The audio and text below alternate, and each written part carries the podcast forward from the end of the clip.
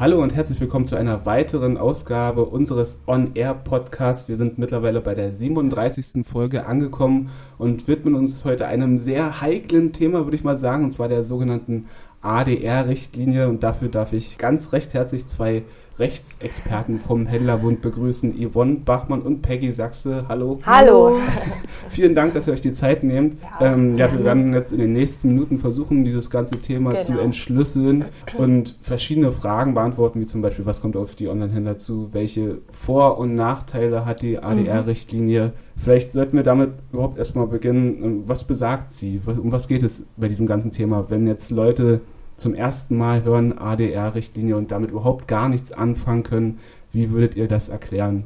Also kurz zum Namen ADR, Alternative Dispute Resolution, mhm. also alternative Streitlösung oder Lösung für. Streitigkeiten mhm. zu finden. Warum Gibt es überhaupt, in Deutschland sind wir so fast schon verwöhnt, was unsere Gerichtsverfahren angeht. Also ein kleines zivilrechtliches Verfahren vor einem Amtsgericht wegen einer kleinen Streitigkeit aus dem Vertrag, die kann man schon in, in einem Jahr, wenn alles gut läuft, ähm, abwickeln. Aber zum Beispiel in Italien ist das ganz anders. Da dauert so ein Verfahren einfach mal wegen 20 Euro sieben Jahre. Mhm. Ne? Die Gerichte sind also total überlastet. Und auch also, recht teuer. Und teuer, mhm. genau. Und man will äh, zumindest versuchen, die Gerichte und die Richter und die ganze aufgeblasene Anwalts- und Juristerei vielleicht ein bisschen zu entlasten mhm. und die Leute so ein bisschen dahin drängen oder denen das ein bisschen schmackhaft machen, dass sie noch andere Möglichkeiten haben und dass sie auch nicht immer auf ein, auf ein richterliches Urteil zum Beispiel angewiesen sind, wo viele vielleicht sogar von sich aus absehen und viele Streitigkeiten nie geklärt werden. Einer gibt halt nach, der Klügere eben nicht immer. Sondern der, der am wenigsten Geld hat, im genau. Zweifel der Verbraucher. Und dass man eben auch auf, auf so einem Wege mal Klarheit schaffen kann, das ist ja auch nichts Neues. Also mhm. Also so ein Mediationsverfahren und so Geschichten, die gibt es ja schon Gibt es ja. Nur, Eine Scheidung beispielsweise. Genau. So aber die Leute sind da vielleicht noch so ein bisschen mhm. Berührungsängste und denken, ja, das ist vielleicht, das hat vielleicht gar nicht so ein Gewicht oder was, was passiert, wenn ich dann doch nicht einverstanden bin. Ne? Und dann hat der EU-Gesetzgeber die ODR-Verordnung, die wir jetzt schon mit dem hässlichen Link kennen, der oft abgemahnt wird, entwickelt.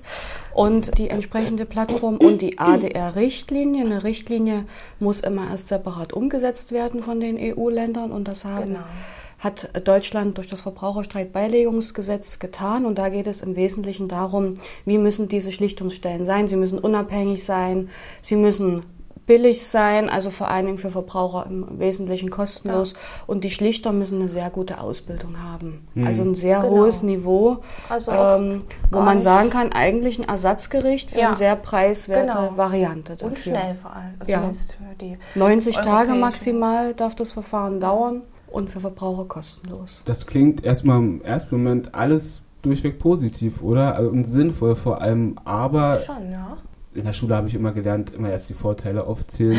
äh, vielleicht sollten wir das mal so machen und dann aber auch vor allem darauf kommen, was so die Kritikpunkte sind, mhm. die ja, ich sag mal, schon am deutlichsten sind, oder? Also, mhm. Also die man auch am deutlichsten vernimmt. Mhm. Vielleicht könnt ihr da Gibt's mal ein paar eine ganze Menge. Also die äh, deutschen Gesetzgeber sind sehr streng gewesen, haben sehr hohe Anforderungen an Schlichter. Schlichter müssen die gleichen Ausbildungsnachweise haben wie Richter mhm. und sie müssen ihren Schlichtungsvorschlag im Wesentlichen so gestalten wie ein Urteil. Und wenn man sich überlegt, es soll ein sehr kurzes Verfahren sein, mhm. es soll ein sehr preiswertes Verfahren sein, aber die Schlichter machen die gleiche Arbeit wie die Richter. Also es ist sehr unrealistisch, dass solche Schlichtungsstellen sich entwickeln. Und dazu kommt noch, dass eben diese Schlichtungsstellen auch sich selber finanzieren müssen. Man, die Schlichter dürfen nicht für ein anderes Unternehmen arbeiten und so weiter. Also de facto ist das Gesetz so zugeschnürt.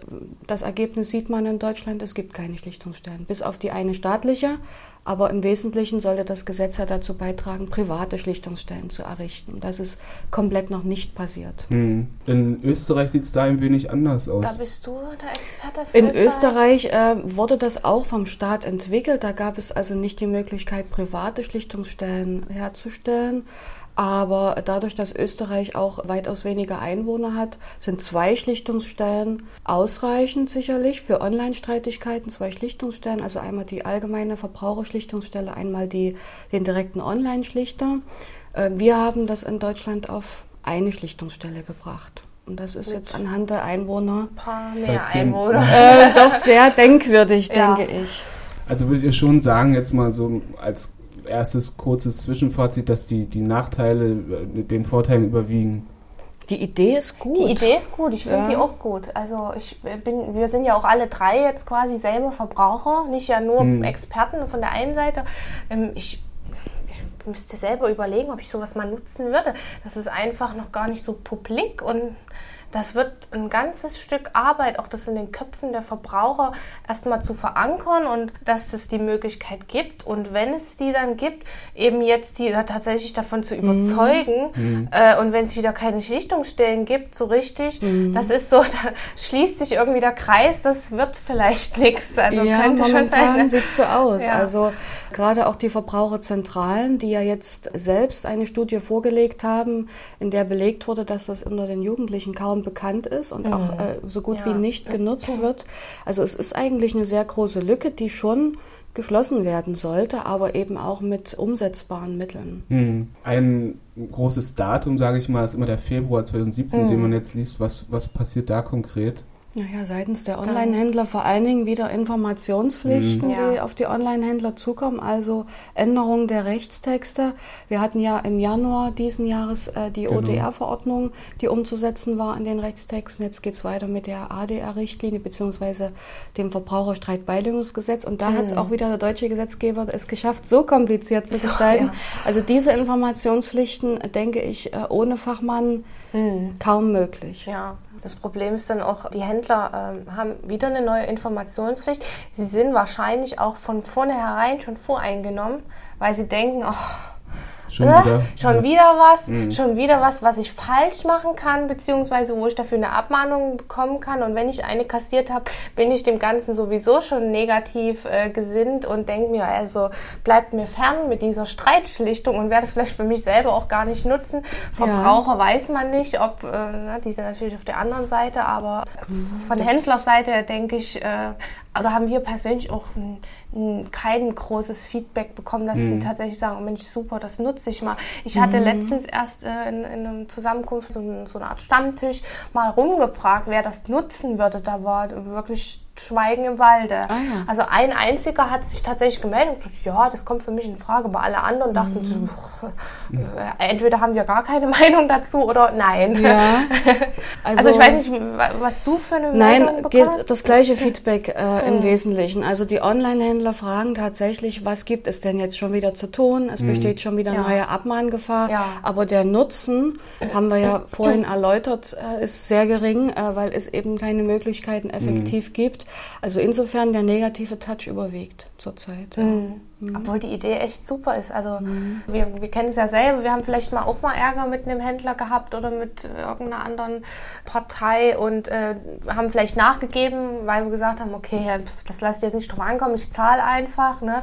Und so könnte man tatsächlich dann mal sagen, Klar, das mhm. also, also Verbraucherschutz nicht, äh, ist das wirklich eine, eine tolle Idee für den mhm. Verbraucherschutz. Dadurch, dass ja, es auch kostenlos ja. sein soll, es soll schnell gehen und der Verbraucher bekommt tatsächlich eine Einschätzung der rechtlichen Lage, ja, weil auch oft mhm. liegen Verbraucher falsch ja. mit ihren Rechten und genau. äh, so wüssten sie dann, gut, man ist zudem nicht gebunden an den Schlichtungsvorschlag, wenn jetzt im Prinzip herauskäme, der Verbraucher hätte Recht, ja, der Unternehmer bezahlt vielleicht trotzdem nicht, weil er ist auch nicht gebunden an diesen Vorschlag des Schlichters, äh, könnte der Verbraucher zu Gericht gehen und könnte sich in dem Moment auch sicher sein, dass er dort auch Recht bekäme. Mhm. Also die Einschätzung äh, ist auf rechtlichem Niveau sehr hoch. Ja. So sollte es jedenfalls dann mal umgesetzt werden einfach, von den Schlichtungsstellen. Einfach nur ein Klick, ne, wenn man auf die Plattform, wenn alles dann funktioniert, mhm. äh, geht man auf die Plattform, klickt da ein bisschen rum, kann alles in ja. seiner Landessprache machen. Das ist sowieso in der Digitalisierung super easy dann.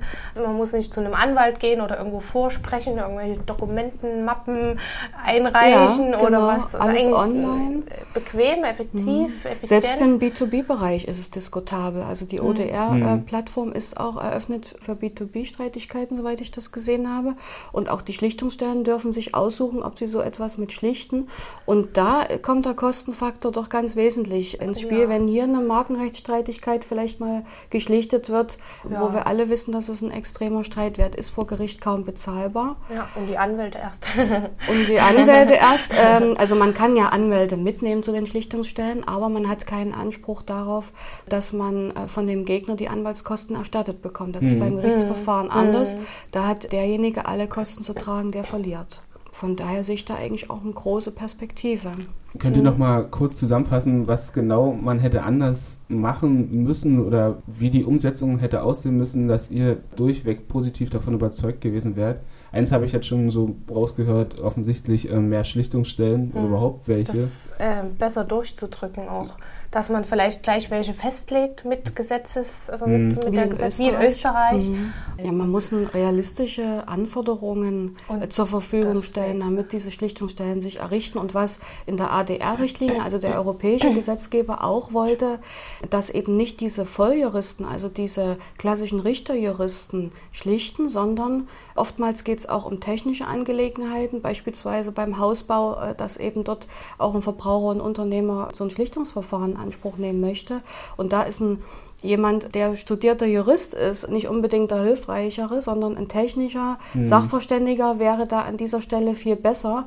Und äh, das hat auch die ADR-Richtlinie eigentlich bezweckt, dass diese Spezialisten diese Schlichtungsverfahren vornehmen und nicht, wie es der deutsche Gesetzgeber wollte, diese Volljuristen. Mhm. Meint ihr, dass da aber dennoch Änderungen folgen werden? Naja, ursprünglich war es mal so gedacht, im ursprünglichen Entwurf ist der deutsche Gesetzgeber nicht so weit gegangen. Also mhm. äh, wenn man tatsächlich Verbraucherschutz hier, und da ist ja, das ist ja die große Überschrift darüber, in Deutschland umsetzen möchte, muss der Gesetzgeber nochmal tätig werden und diese äh, Anpassungen vornehmen. Mhm. Also äh, ich könnte mir sogar vorstellen, dass äh, auch der europäische Gesetzgeber hier Einwände hat, wenn ein Nationalstaat die Stricke so eng zieht, dass de facto nicht die Vorgabe erfüllt wird, dass überall Schlichtungsverfahren flächendeckend angeboten werden. Hm. Also es könnte auch der Wink von der EU hm. kommen. Schauen wir mal. Viel Skepsis höre ich daraus, ehrlich gesagt. Ähm, das war es auf jeden Fall mit der 37. Folge unseres Podcasts. Wir haben einen kleinen, aber doch interessanten mhm. Überblick gegeben über die ADR-Richtlinie. Mhm.